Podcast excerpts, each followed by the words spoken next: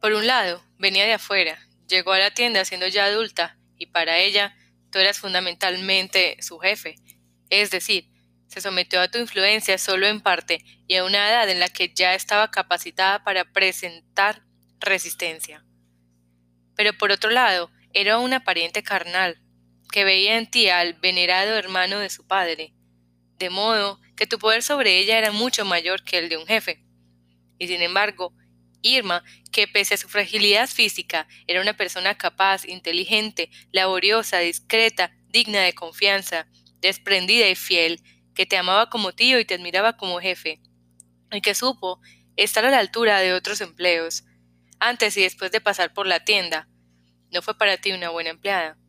Y es que, debido también en parte a nuestra presión, ocupaba a tus ojos una posición muy cercana a la de una hija, y el poder avasallador de tu persona fue tan grande incluso para ella, que al no tardar empezó a dar signos de distracción, falta de interés, humor desesperado e incluso una cierta rebeldía, en la medida que era capaz de tenerla, aunque todo ello solo de cara a ti, y espero que sin sufrir tanto como se sufre de niño. Aún así, no pongo en duda que pudieron influir otros factores, como su mala salud, su infelicidad en general y la difícil situación familiar que la lastraba. Tú mismo resumiste el aspecto, a mi juicio, más significativo de tu relación con ella en una frase que para nosotros se ha hecho clásica, unas palabras casi blasfemas, pero que precisamente por ello demuestran la inocencia que hay, pese a todo, en tu manera de tratar a la gente. La bendita me lo dejó todo hecho una porquería. Tu influencia y las fuerzas que se le ponen se extienden a círculos aún más amplios, pero no voy a describirlos porque ya entraría en terreno inseguro y me vería obligado a basarme en hipótesis. Además, es bien sabido que cuanto más lejos te hallas de la tienda y de la familia, más amable, condescendiente, educado, considerado y comprensivo te vuelves. Es decir, exteriorizas todas esas cualidades. Del mismo modo, por ejemplo, que un déspota, al traspasar por una vez las fronteras de su país, no tiene motivo para seguir comportándose como un tirano, y puede mostrarse afable incluso con las gentes más sencillas. Por ejemplo, en las fotografías de grupo de la época de Francis Van, siempre salías grande y alegre, rodeado de toda aquella gente pequeña y malhumorada, como un rey en viaje oficial. De eso también podíamos habernos beneficiado tus hijos, por supuesto, pero para ello habría hecho falta un imposible, que en plena infancia hubiéramos podido ser conscientes de ello. Para mí, por ejemplo, habría sido beneficioso no vivir permanentemente dentro del ámbito, por así decirlo, más íntimo, más riguroso, más paralizante de tu influencia, pero no pudo ser. A la vista de todo esto, era de esperar que no sintiera el menor interés por la familia, como tú dices, pero sucedió más bien lo contrario. Sí tenía un interés, aunque negativo, el de desasirme interiormente de ti, en un proceso que por supuesto nunca concluía. Con todo, tu influencia tuvo efectos todavía peores, si cabe, sobre mis relaciones con las personas de fuera de la familia. Te equivocas de medio a medio cuando piensas que soy capaz de hacer cualquier cosa por los otros, por amor y lealtad. En cambio, debido a mi indiferencia, mi maldad, no muevo un dedo por ti ni por la familia. Te lo repito por enésima vez. Seguramente en otras circunstancias también me habría convertido en una persona temerosa y poco sociable, pero de ahí a donde he ido a parar hay un largo y oscuro trecho.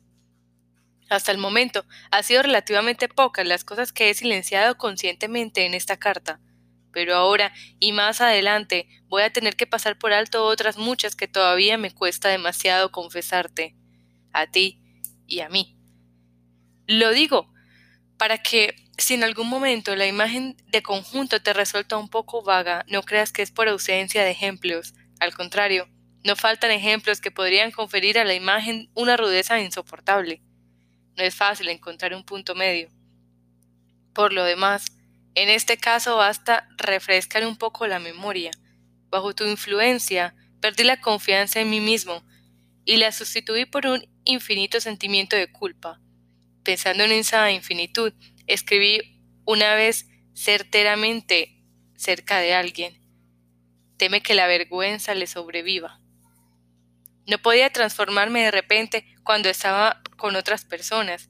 Al contrario, ante ella se acentuaba aún más mi sentimiento de culpa, pues como ya he dicho, me sentía obligado a compensar el daño que tú les hacías en la tienda, del que me sentía corresponsable. Además, tú siempre tenías algo que objetar, abiertamente o en secreto, contra cualquier persona con la que yo tratase, y me veía forzado a expiar esa culpa en mi relación con ella. La desconfianza hacia la mayoría de gente que intentaste inculcarme en la tienda y en casa. Nómbrame una sola persona que, por cualquier motivo, fuera importante para mí en la infancia y a la que no hayas dejado completamente por los suelos al menos una vez. Y que a ti, curiosamente, no parecía afectarte demasiado. Al fin y al cabo, eras lo bastante fuerte para soportarla y tal vez no era en realidad sino un emblema de tu autoridad. Esa desconfianza para la que yo, con mis ojos infantiles, nunca encontraba motivo, ya que no veía a mi alrededor más que personas excelentes con las que jamás podría empararme. Se transformó en mi caso en desconfianza hacia mí mismo y miedo permanente a todas esas personas. Queda claro, pues, que difícilmente podía buscar en ella refugio frente a ti. Tú no te dabas cuenta, quizá porque en realidad desconocías por completo mis relaciones, te parecía imposible que fuera de casa me comportara de la misma manera que dentro. De modo que presa de la desconfianza y los celos. Como ves, no niego en ningún momento que me quieras. Suponías que buscaban fuera de la familia lo que debido a mi desapego no hallaba en ella. Por otro lado, en la infancia la desconfianza en mi propio criterio me consolaba hasta cierto punto. Me decía, exageras. Como todos los jóvenes, crees ver cosas excepcionales en lo que no son más que menudencias. Pero más adelante, a medida que se ensanchaba mi visión general del mundo, me fui quedando también sin ese consuelo. Tampoco podía refugiarme de ti en el judaísmo. De por sí, el judaísmo habría podido ser un buen refugio. Es más, habría podido ser nuestro punto de encuentro o nuestro común punto de partida. Pero el judaísmo que me transmitiste fue muy peculiar. Con el paso de los años he adoptado más o menos tres posturas diferentes hacia él. De pequeño, siguiendo tu criterio, me reprochaba no ir lo bastante al templo, no ayunar, etc. Pero no era a mí mismo, sino a ti a quien creía perjudicar con ello. Y el sentimiento de culpa, siempre a punto, me invadía. Más adelante, en mi primera juventud, no comprendía cómo, siendo el judaísmo para ti algo tan insignificante, podías reprocharme que yo, aunque solo fuera por devoción, como decías, no me esforzase en cultivar también esa insignificancia. Realmente, por lo que yo podía ver, era una nimiedad, un juego. No llegaba siquiera a juego. Ibas al templo cuatro días al año y allí te alineabas más bien con los indiferentes que con los que se lo tomaban en serio.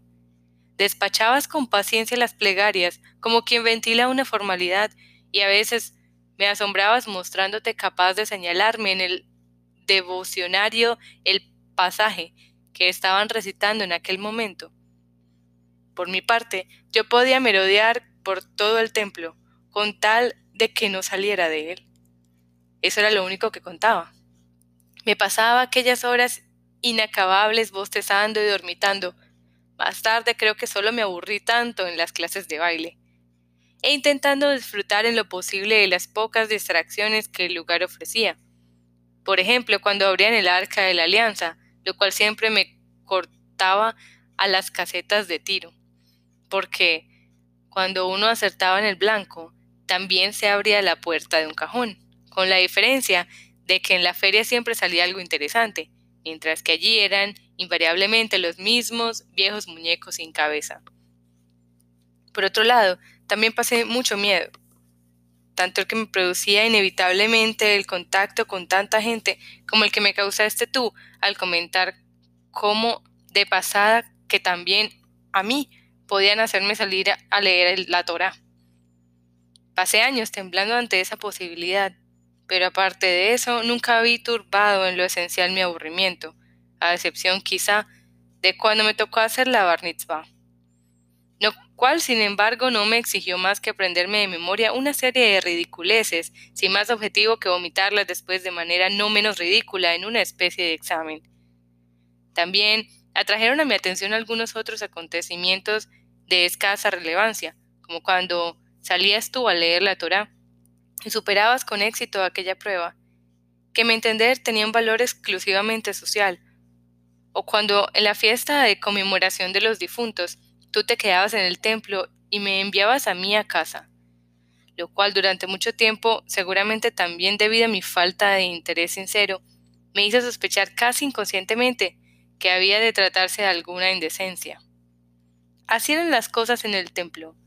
En casa el panorama era aún más desolador, y se limitaba a la primera noche del ceder, que progresivamente fue convirtiéndose en una comedia con excesos de risa, debido sobre todo a la influencia de los hijos a medida que íbamos haciéndonos mayores. ¿Por qué te plegaste a aquella influencia? ¿Por qué tú mismo le dabas pie? Ese fue, en fin, el material religioso que me transmitiste, al que cabría añadir a lo sumo tu mano extendida señalando a los hijos del millonario Fush, que acompañaban a su padre en el templo en las grandes celebraciones. Yo no comprendía que otra cosa podía hacerse con aquel material, sino desprenderse de él lo antes posible, y precisamente ese desprendimiento me parecía el único acto realmente devoto. Pasado algún tiempo empecé a ver el asunto con otros ojos. Por fin comprendí por qué creías que en ese terreno también quería traicionarte arteramente. Tú, hijo de aquella especie de gueto que era una pequeña comunidad aldeana, habías traído contigo realmente una porción de judaísmo. No era mucho. Y una buena parte habías de perderla todavía en la ciudad y en el servicio militar. Pero con todas las impresiones y recuerdos de tu infancia, daban de sí lo justo para permitirte llevar una especie de vida judía. Gracias sobre todo a que raramente necesitabas buscar ayuda en aquellas cosas, ya que procedías de un tronco muy robusto y tu persona difícilmente podía verse conmovida con consideraciones de orden religioso, a no ser que éstas estuvieran muy entretejidas con consideraciones de orden social.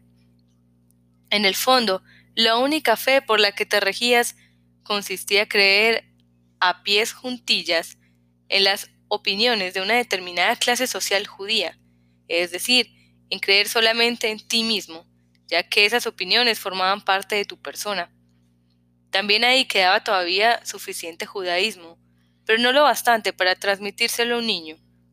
Cuando intentabas alcanzármelo, se te escurría por entre los dedos como si fuese arena.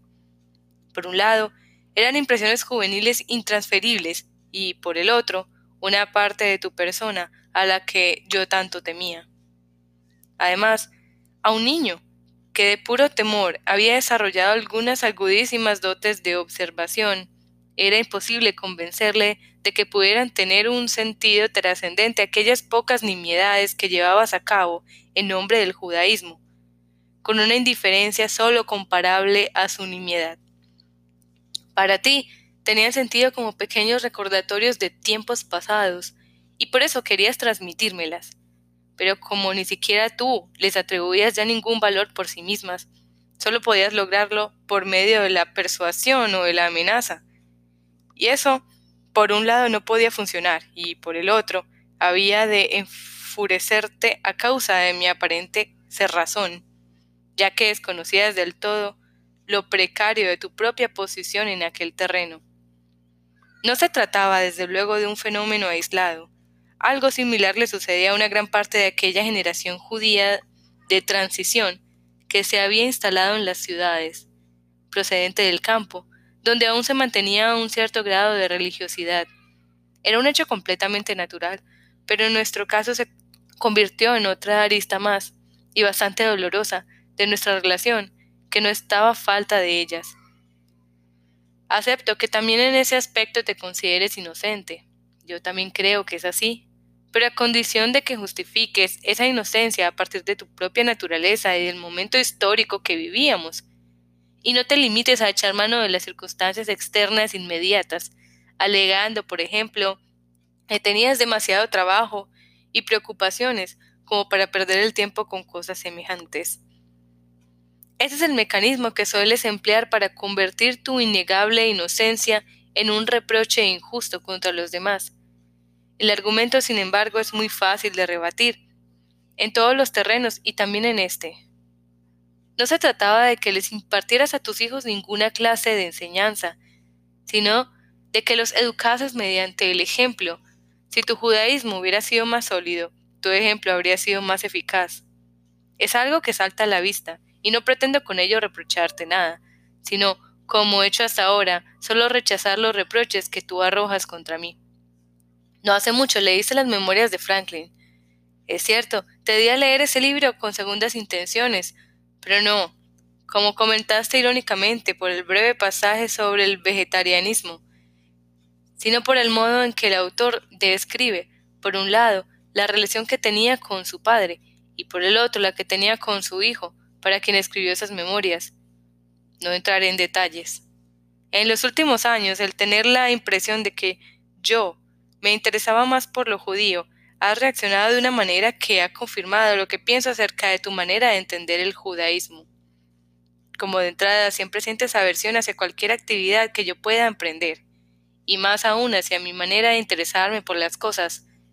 También la sentiste en este caso. Pero nada habría tenido de extraño que hicieras una pequeña excepción.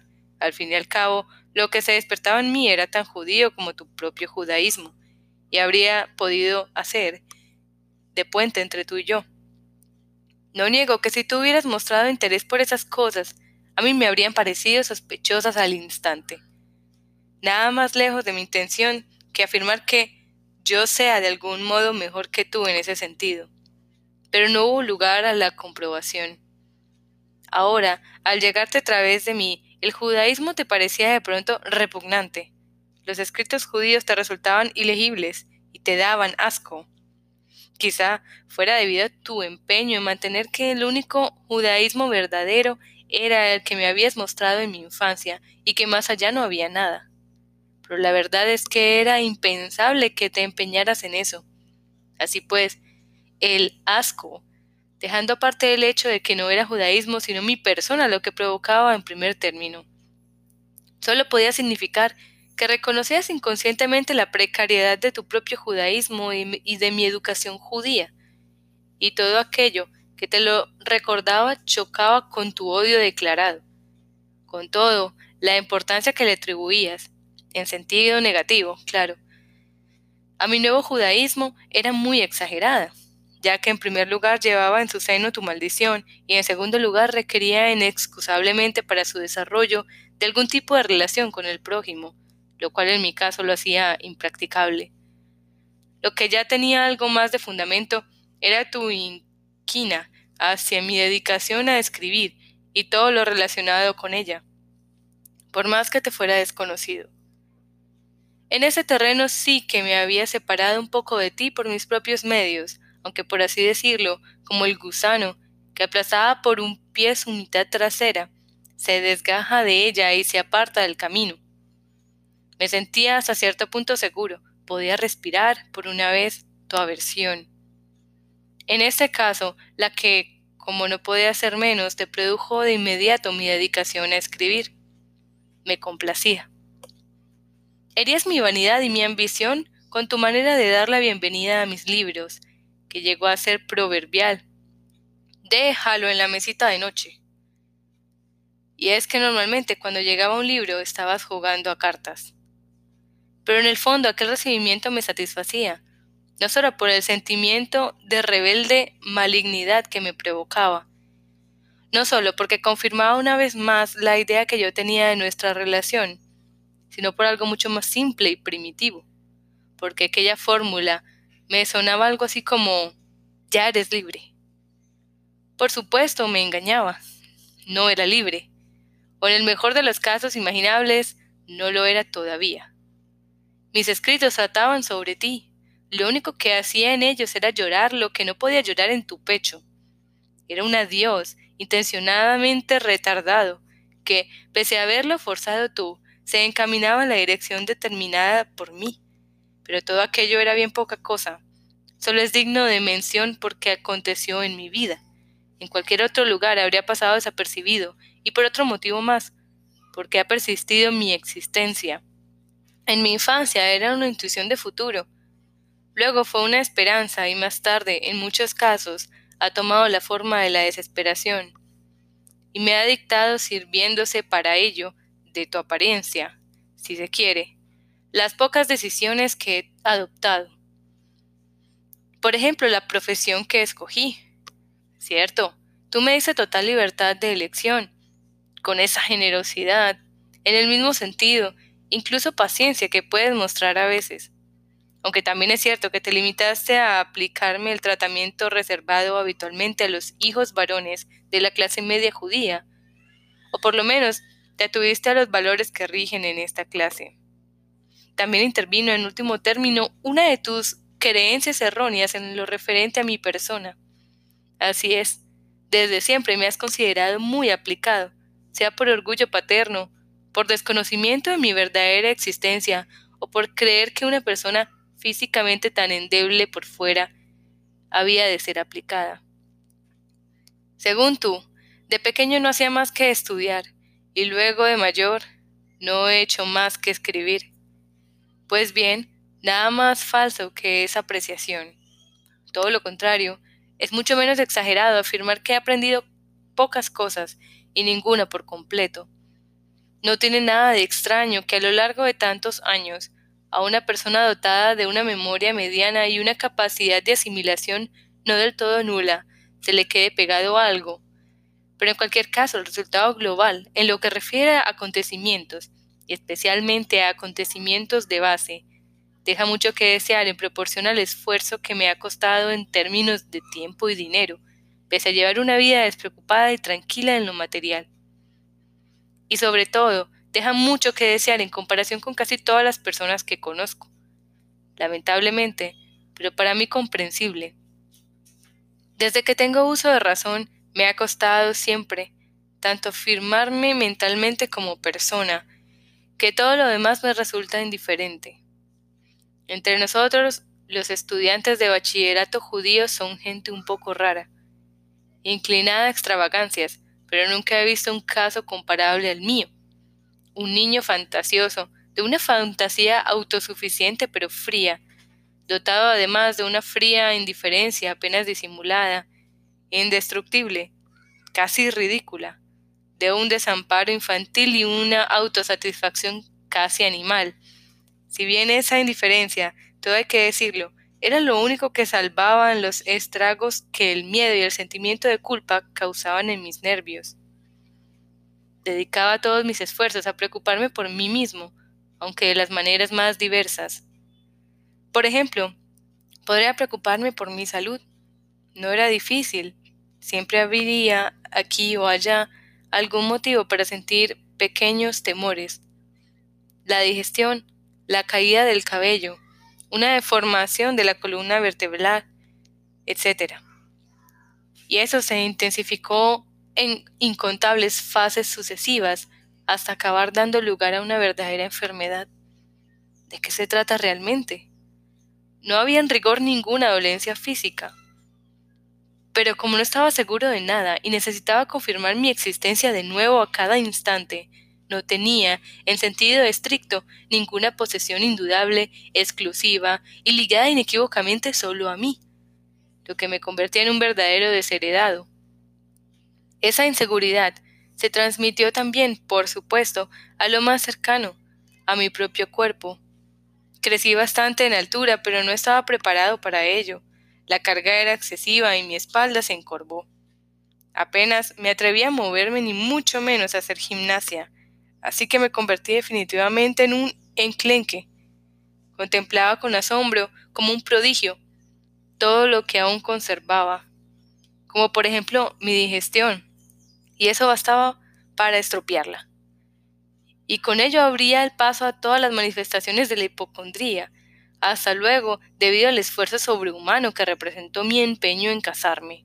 Volveré sobre este tema más adelante.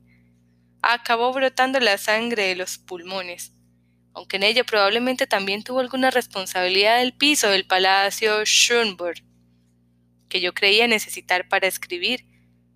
por lo que también he de mencionarlo en esta página.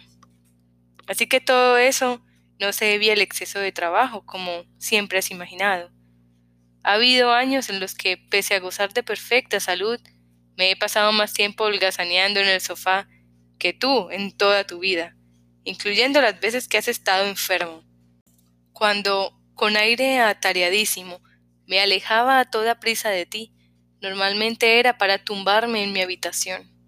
El rendimiento total de mi trabajo, tanto en la oficina, donde la pereza suele pasar desapercibida, aunque mis temores le ponían coto, como en la casa, es minúsculo. Si pudieras hacerte una idea de sus dimensiones, te horrorizarías.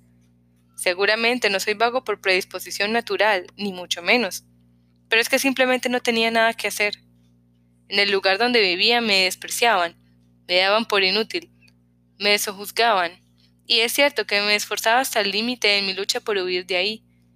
Eso no podía considerarse trabajo, pues se trataba de un imposible que, salvo pequeñas excepciones, estaba fuera del alcance de mis fuerzas.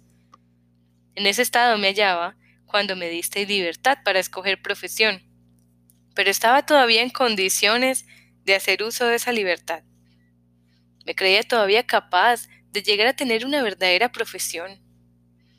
A la hora de valorarme a mí mismo, dependía mucho más de ti que de cualquier otra cosa como los éxitos palpables que pudiera tener. Esos éxitos no eran más que estímulos momentáneos. Por otro lado, tu peso me arrastraba siempre hacia abajo con mucha más fuerza. Yo pensaba que jamás llegaría a acabar el primer curso de primaria, pero lo conseguí, incluso con un premio. Pero el examen de ingreso de bachillerato, seguro que no lo aprobaría. Sin embargo, lo aprobé. Pero ahora seguro que suspendo el primer curso de bachillerato. Y no, no lo suspendí, y así fui avanzando año tras año. Sin embargo, eso no me infundía confianza, sino al contrario, siempre estuve convencido, y tu gesto de desaprobación era la prueba palpable, de que cuanto más lejos llegara, peor acabaría. Me imaginaba muchas veces a los catedráticos reunidos en horrenda asamblea. El bachillerato es solo el ejemplo más homogéneo, pero todo lo que me rodeaba era parecido después de aprobar yo el primer curso de bachillerato, es decir, cuando ya cursaba el segundo, y después de aprobar este, es decir, cuando ya cursaba el tercero, y así sucesivamente, congregados para estudiar aquel caso inaudito y escandaloso, incapaces de entender cómo yo, el menos capacitado y en cualquier caso el más ignorante, había conseguido colocarme en aquella clase, que ahora que la atención de todos se había centrado en mí, me vomitaría de inmediato, naturalmente, para el boroso de todos los justos libertados por fin de aquella pesadilla. Para un niño no es fácil vivir con semejantes ideas. En aquella circunstancia, ¿qué me podían importar las clases? ¿Quién habría sido capaz de despertar en mí la más mínima brisna de interés? Las clases, y no solo las clases, sino todo lo que me rodeaba en aquella etapa decisiva de mi vida, no me interesaban en absoluto del mismo modo que al autor de un desfalco, que vive en el menor constante a ser descubierto.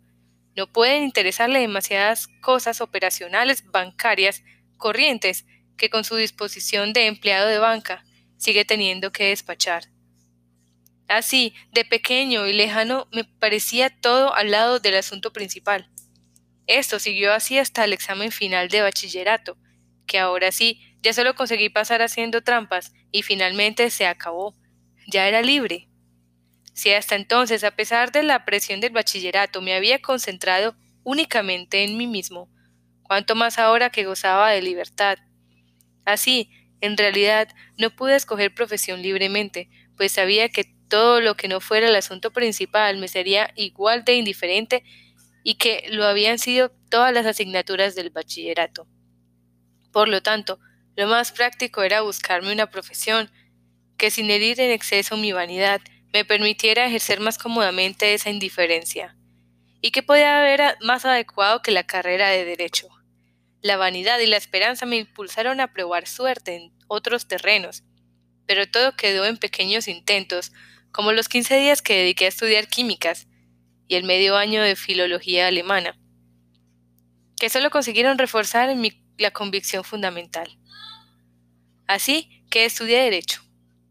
Eso significaba que en los meses anteriores a los exámenes mis nervios sufrían un gran desgaste y yo me alimentaba intelectualmente de auténtico serrín, que además miles de mandíbulas habían masticado previamente.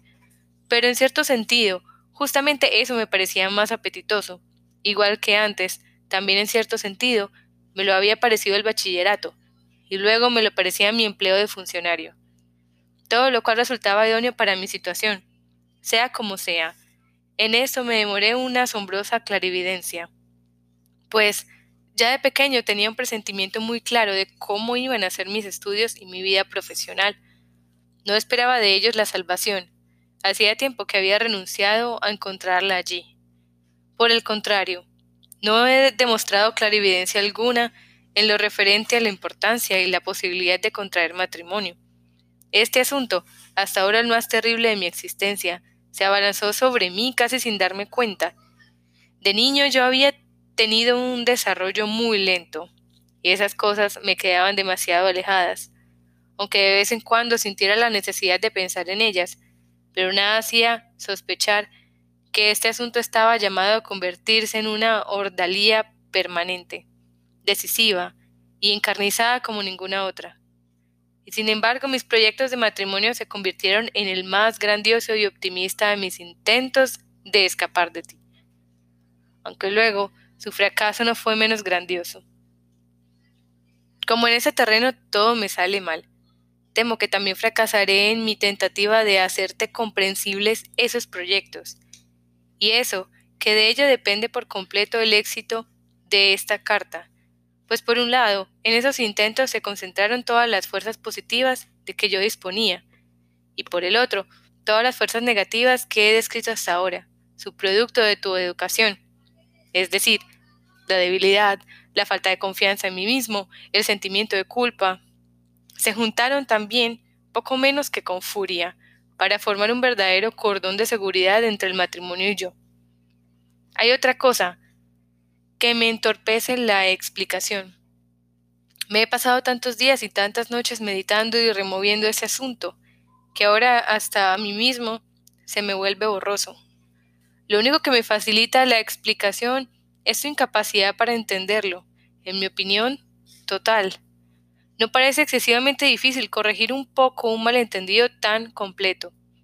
Para empezar, tú alineas mis frustrados proyectos de matrimonio con el resto de mis fracasos. En principio, no tengo nada que objetar a ello, a condición de que aceptes la explicación que vengo dándote de mis fracasos. Es cierto que mis proyectos de matrimonio ha sido un fracaso más, pero subestimas su importancia, hasta tal punto que cuando hablamos de esto entre nosotros, en realidad hablamos de cosas completamente distintas. Me atrevo a decir que en toda tu vida no te ha pasado nada tan importante como lo fueron para mí mis proyectos de matrimonio. No quiero decir que nunca hayas vivido nada importante. Al contrario, has tenido una vida mucho más rica y llena de inquietudes y penalidades que la mía. Pero precisamente por eso nunca te ha pasado nada comparable. Es como si un hombre tuviera que subir cinco escalones bajos y otro un solo escalón, pero tan alto como los otros cinco juntos. El primero no solo logrará subir los cinco, sino cientos y miles de escalones más. Y al final habrá tenido una vida grande y trabajosa. Pero para él, ninguno de los escalones habrá tenido tanta importancia como para el otro, el primer y único escalón, que le resultará imposible subir, aunque eche mano de todas sus fuerzas. Nunca lo superará y por supuesto nunca irá más allá de él.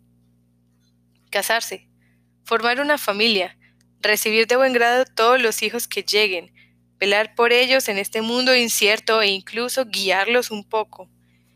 He aquí lo máximo a que, a mi parecer, puede aspirar una persona. El hecho de que tantos aparenten lograrlo fácilmente no invalida esta afirmación, pues en primer lugar, no muchos lo consiguen de verdad, y en segundo lugar, normalmente esos, no muchos, no lo hacen, sino que simplemente les sucede. Eso no tiene nada que ver con la máxima aspiración a la que me refería, aunque no deja de ser algo muy grande y muy digno. Sobre todo porque en este caso hacer y suceder no se pueden separar por completo. En definitiva, muchos no alcanzan en absoluto esa meta, sino que se quedan en cierta distancia, alejada pero suficiente.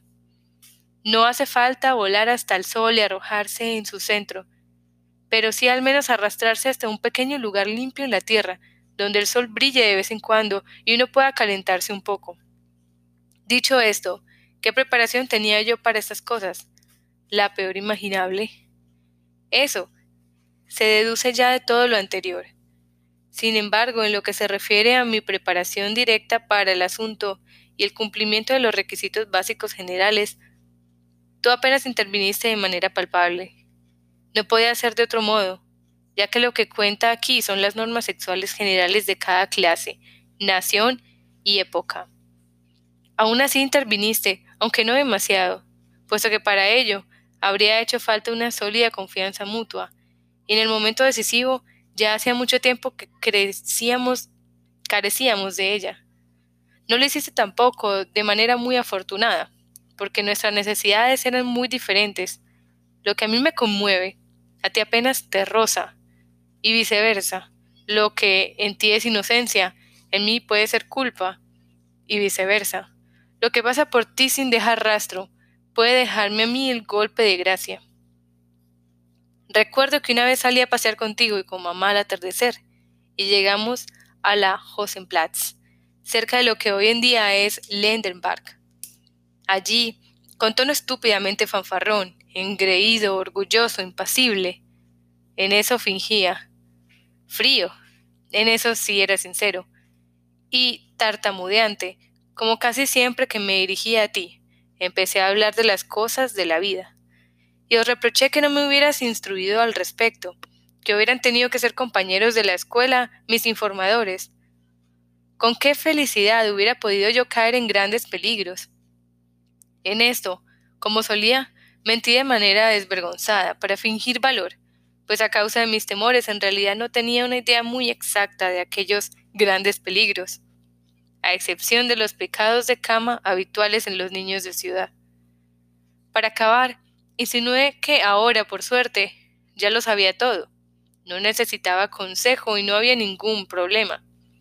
Si saqué el tema fue básicamente porque me producía un cierto placer abordarlo, al menos de palabra, también por curiosidad, y finalmente para vengarme de vosotros por algún motivo.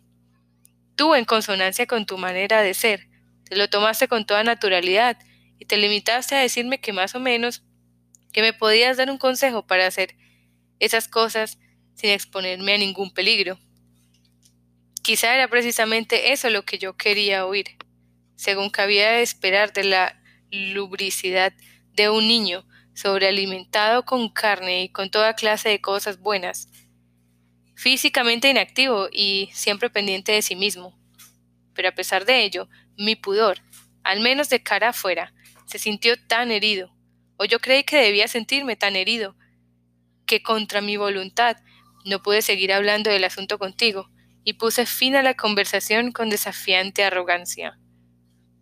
No es, no es fácil juzgar tu respuesta de entonces, por un lado, es una franqueza desarmante y tiene un cariz, por así decirlo, primitivo. Pero por el otro, en lo que respecta a su contenido moral, es muy moderna y desperjuiciada. No sé qué edad tenía yo por entonces, pero no debía de andar muy por encima de los 16. Para un chico de esa edad, aquella no dejaba de ser la respuesta muy sorprendente, sobre todo teniendo en cuenta que era la primera vez que me aleccionabas sin avagues en un asunto de importancia vital, con lo que pone de manifiesto una vez más la enorme distancia que nos separaba. Pero el verdadero sentido de aquella admonición, que ya entonces penetró en mí, aunque no fui consciente de él hasta mucho más tarde y solo a medias, era la siguiente. En realidad, lo que me aconsejabas era, en tu opinión, y mucho más aún en mi propia opinión de entonces, lo más sucio que existía. Era comprensible que intentaras asegurarte de que yo no trajera a casa físicamente nada de aquella suciedad. Con ello, te limitabas a protegerte a ti y a tu familia. Pero eso no era lo fundamental. Lo verdaderamente importante era que me habías dado un consejo del que tú te excluías. Eras un hombre casado, decente, estabas por encima de esas cosas. En aquel momento, eso se hizo todavía más patente para mí por el hecho de que también el matrimonio me parecía una indecencia. Me resistía a creer que las cosas que había oído en general sobre la vida conyugal pudieran atribuírseles también a mis padres. Eso te hacía parecer aún más limpio, te elevaba aún más. No podía concebir que antes del matrimonio hubieras podido aplicarte a ti mismo un consejo de aquella naturaleza. Así, no había en tu persona prácticamente el menor rastro de suciedad terrenal. Y precisamente tú me empujabas, con unas pocas palabras sin rodeos, a aquel abismo de inmundicia, que para mí sí te parecía aceptable. De modo que, si el mundo solo estaba formado por ti y por mí, una idea que me resultaba muy cercana, todo lo limpio del mundo acababa en ti, y la suciedad, en virtud de tu consejo, empezaba en mí. Resultaba incomprensible que me sentenciara sin más de aquella manera. Tenía que deberse a alguna antigua culpa mía y al profundo desprecio que sentías por mí. Y eso representaba un nuevo golpe en lo más hondo de mi ser, un golpe muy fuerte. Este asunto es quizá la mejor prueba de que tanto tú como yo éramos inocentes.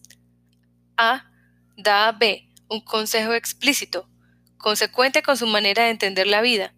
No muy bonito, pero hoy en día nada inusual en la ciudad, y que además puede contribuir a evitar perjuicios para la salud. Ese consejo no será muy edificante para B desde el punto de vista moral, pero nada hace pensar que no vaya a poder resarcirse de ese daño con el paso del tiempo. Además, nadie le obliga a hacer lo que se le ha sugerido, y en cualquier caso el consejo por sí mismo no es motivo para que a B se le desplome toda su idea del futuro, por ejemplo. Y sin embargo, sucede algo por el estilo, pero solo por una razón, porque tú eres A y yo soy B. Tengo la visión general bastante clara de esa inocencia de los dos, porque unos 20 años más tarde volvió a producirse, aunque en circunstancias muy distintas, un choque similar entre nosotros, lo que de por sí fue algo terrible, pero en realidad resultó bastante más inocuo de lo que cabe pensar, pues que quedaba en mí a los 36 años que todavía pudiera estropearse. Me refiero a cierta pequeña charla que tuvimos, hacía poco que yo te había anunciado mi último proyecto de matrimonio, y en casa todavía reinaba la agitación. Me dijiste algo así. Seguro que se ha puesto una blusa bien bonita, como saben hacer las judías de Praga. Y a ti, claro, te ha faltado tiempo para pedirle que se casara contigo. Y además lo haces posible dentro de una semana, mañana, hoy mismo. No te entiendo. Eres una persona adulta, estás en una ciudad, y no se te ocurre otra salida que casarte con la primera que pasa. Es que no hay otras posibilidades. Si te da miedo, te acompaño yo. Te expresaste más prolijamente y con toda claridad, pero ya no me acuerdo de los detalles. Quizás se me nubló un poco la vista. Quizá en aquel momento me llamó más la atención la actitud de mamá, que pese a estar completamente de acuerdo conmigo, prefirió recoger algo de la mesa y salir del comedor. Creo que, valiéndote solo de la palabra, nunca me has causado una humillación más profunda, ni me has mostrado más claramente tu desprecio. Hace veinte años, cuando me hice por primera vez ese tipo de cosas, todavía podía ser que, desde tu punto de vista, hubiera en ella una pequeña demostración de respeto hacia aquel chico de ciudad, un poco prematuro, al que ya considerabas preparado para recibir tan explícitas lecciones sobre la vida. Hoy, una muestra de consideración semejante no haría sino subrayar el desprecio, pues aquel muchacho que por entonces echaba a andar se quedó por el camino, y hoy no te parece más rico en experiencias, sino solo veinte años más desgraciado. No te importaba en absoluto que yo, yo hubiera elegido una chica. Siempre habías reprimido, inconscientemente, mi facultad de decisión, así que ahora, inconscientemente, la dabas por nula. De mis intentos de salvación en otras direcciones no sabías nada, y por lo tanto tampoco podías tener la menor idea de las concatenaciones de pensamientos que me habían llevado a aquel proyecto de matrimonio. Te he visto obligado a intentar adivinar mis motivaciones y conforme a la opinión general que tenías de mí, optaste por la más repugnante, vulgar y ridícula. Y no vacilaste ni un instante en hacérmelo saber de esa misma manera. El ultraje que me causabas con ello no era tu parecer nada en comparación con el que yo causaría en tu buen nombre si insistía en casarme. No obstante, en lo tocante a mis proyectos matrimoniales, no te falta algún instrumento y lo has utilizado. Dice que no puede sentir mucho respeto por mi decisión después de que rompiera y retomara dos veces el compromiso con Feliz. Después de que os arrastrara a ti y a mamá a Berlín, a la petición de mano, para luego echarme atrás, etc. Todo eso es cierto, pero la cuestión es, ¿cómo llegó a suceder? La idea que subyacía a mis dos proyectos matrimoniales era perfectamente legítima. Fundar una familia, emanciparme, una idea con la que estás muy de acuerdo, si bien luego, a la hora de ponerla en práctica, ocurre como en ese juego infantil en el que uno sujeta la mano del otro y la mantiene apretada mientras grita Venga, venga, vete. ¿Por qué no te vas? Lo cual, en nuestro caso, se complica por el hecho de que ese vete siempre ha sido sincero, pese a que también siempre, sin saberlo, me has retenido, o mejor dicho, oprimido, y todo debido a tu manera de ser. La elección de las dos chicas se debió al azar, es cierto, pero fue excelente en ambos casos. Otro síntoma de tu completa incapacidad de entender es que creas que yo, siempre tan temeroso, vacilante y suspicaz, pueda decidir de repente casarme solo porque me he quedado embobado con una blusa, por ejemplo. Nada de eso. Mis dos proyectos de matrimonio tenían un fundamento racional. No en vano, empleé todas mis fuerzas de mi mente, noche y día, en planearlos, en el primer caso durante años y en el segundo durante meses. Ninguna de las dos chicas me ha decepcionado, solo yo a ellas. Mi opinión sobre ambas es hoy exactamente la misma que entonces, cuando les propuse el matrimonio. Tampoco es cierto que en mi segundo proyecto matrimonial no haya sabido aprovechar la experiencia del primero y me haya comportado con ligereza. Simplemente eran dos casos distintos, y precisamente la experiencia previa me daba esperanzas para el segundo intento, que era mucho más prometedor en todos los sentidos. No entraré en detalles. Así pues, ¿por qué no me he casado? Había algunos obstáculos. No los hay en todas partes, pero la vida consiste precisamente en superarlos. Sin embargo, el obstáculo esencial, por desgracia, invariable en todos los casos, es el hecho de que por lo visto soy mentalmente incapaz de casarme. En la práctica, lo que sucede es que desde el momento en que decido casarme, no puedo dormir más. Tengo terribles dolores de cabeza día y noche. Mi vida se convierte en un infierno y voy por ahí dando tumbos presa de la desesperación.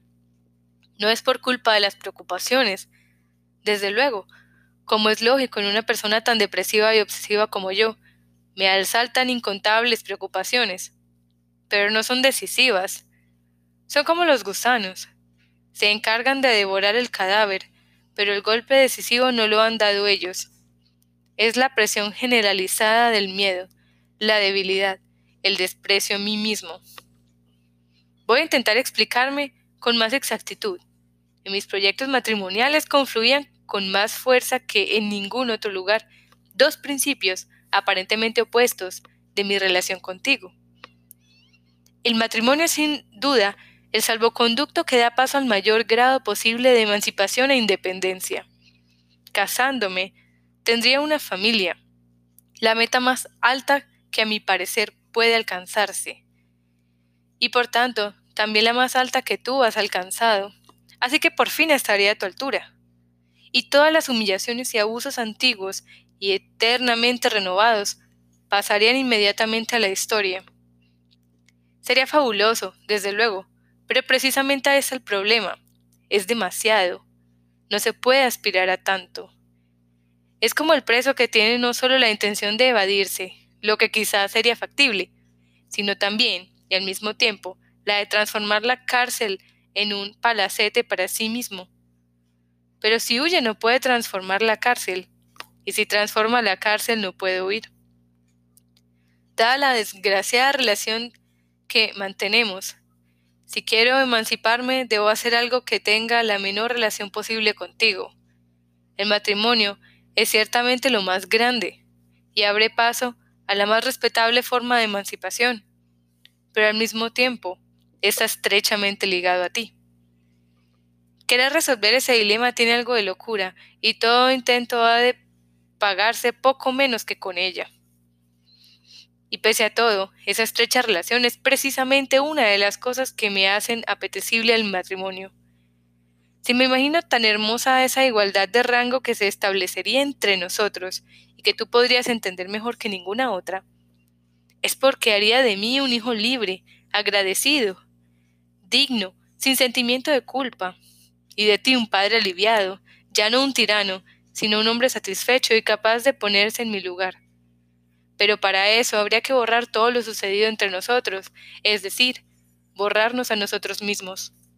Sin embargo, tal como somos, no me puedo permitir casarme, por el hecho de que ese es precisamente tu terreno más genuino. A veces me imagino el mapa del mundo extendido y a ti estirando a lo ancho sobre él, y tengo la sensación de que para mí solo son habitables las regiones que tú no cubres y que no están al alcance de tu mano. Y conforme a la idea que me hago de tus dimensiones, esas regiones no son muchas, ni muy prometedoras, y desde luego el matrimonio no es una de ellas. Esta comparación demuestra que de algún modo sugiero que tu ejemplo me haya hecho huir del matrimonio, como si ocurrió por ejemplo con la tienda, Pese a todas las aparentes similitudes, ha sucedido lo contrario. Para mí vuestro matrimonio ha sido ejemplar en muchos aspectos, en cuanto a fidelidad, ayuda mutua y número de hijos. Incluso más tarde, cuando los hijos se hicieron mayores y empezaron a turbar la paz, vuestra unión como tal quedó completamente a salvo de ello. Y quizá fue precisamente ese ejemplo lo que determinó mi elevado concepto del matrimonio. Mi incapacidad para llevar a la práctica mis proyectos se deben a otros motivos, concretamente a tu actitud para con tus hijos, que de la que trata toda esta carta. Hay quien atribuye el miedo al matrimonio al temor de que algún día los hijos se devuelvan a uno el mal que hizo a sus propios padres. Creo que en mi caso este factor no tiene demasiado peso, pues mi sentimiento de culpa proviene de ti y está demasiado imbuido en su carácter único. Es más, esa exclusividad forma parte de su atormentadora naturaleza. Es impensable que pueda repetirse. Aún así, debo decir que a mí me resultaría insoportable un hijo tan silencioso, insensible, seco y postrado como yo. Si no hubiera otra posibilidad, huiría de él, emigraría, como tú empezaste a decir que harías a raíz de mis proyectos de matrimonio. Así que quizá eso también haya influido en mi capacidad de casarme. Pero es mucho más importante el miedo que sentía por mí mismo. Hay que entenderlo así. Ya he sugerido que mi dedicación a escribir y todo lo que me rodea ha sido una especie de pequeña tentativa de emancipación, un intento de huida con un éxito minúsculo, que no me llevará mucho más lejos, a juzgar por la mayoría de los indicios. Sin embargo, mi deber, o mejor dicho, mi razón para vivir es velar por ese intento, atajar en lo posible todo peligro que se cierna sobre él, y hasta la posibilidad misma de que tal peligro se produzca. El matrimonio es una de esas posibilidades. También encierra en sí el mayor desafío. Pero a mí me basta con que cierre en sí un peligro. ¿Qué haría yo si el peligro se confirmase? ¿Cómo podría seguir viviendo en el matrimonio con el presentimiento constante quizá indemostrable, pero en cualquier caso irrefutable ese peligro. Puedo tener dudas, pero está claro que he de acabar echándome atrás. La imagen del pájaro en mano y lo siento volando no puede aplicarse directamente a mi caso. En la mano no tengo nada, todo está volando, y aún así me veo obligado a escoger la nada. Así lo exigen las circunstancias de nuestro conflicto y mi angustia entre la vida. Algo parecido me sucedió cuando hube de escoger profesión. Sin embargo, lo que más me aleja del matrimonio es la convicción, ya irrevocable, de que para mantener una familia y sobre todo para dirigirla, hace falta todo eso que he visto en ti. Y además, todo junto, lo bueno y lo malo, tal como se haya fusionado orgánicamente en tu persona.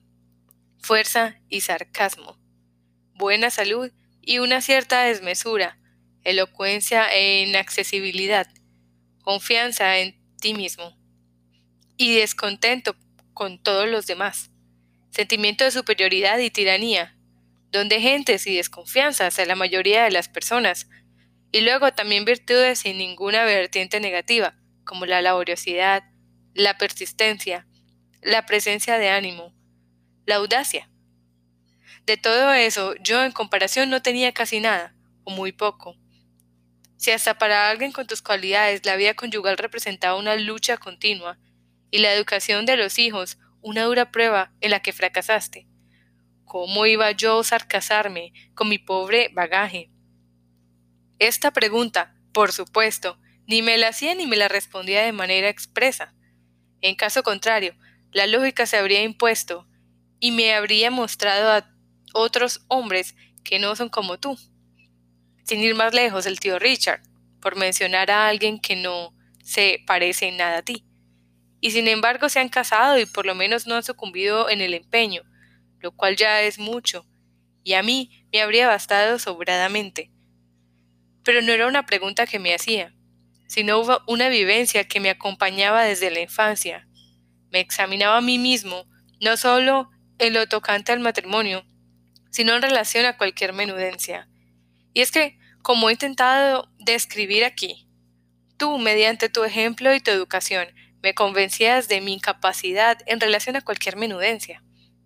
Y si tu criterio se confirmaba ante cualquier pequeñez, forzosamente había de ser válido también para lo más grande, es decir, para el matrimonio.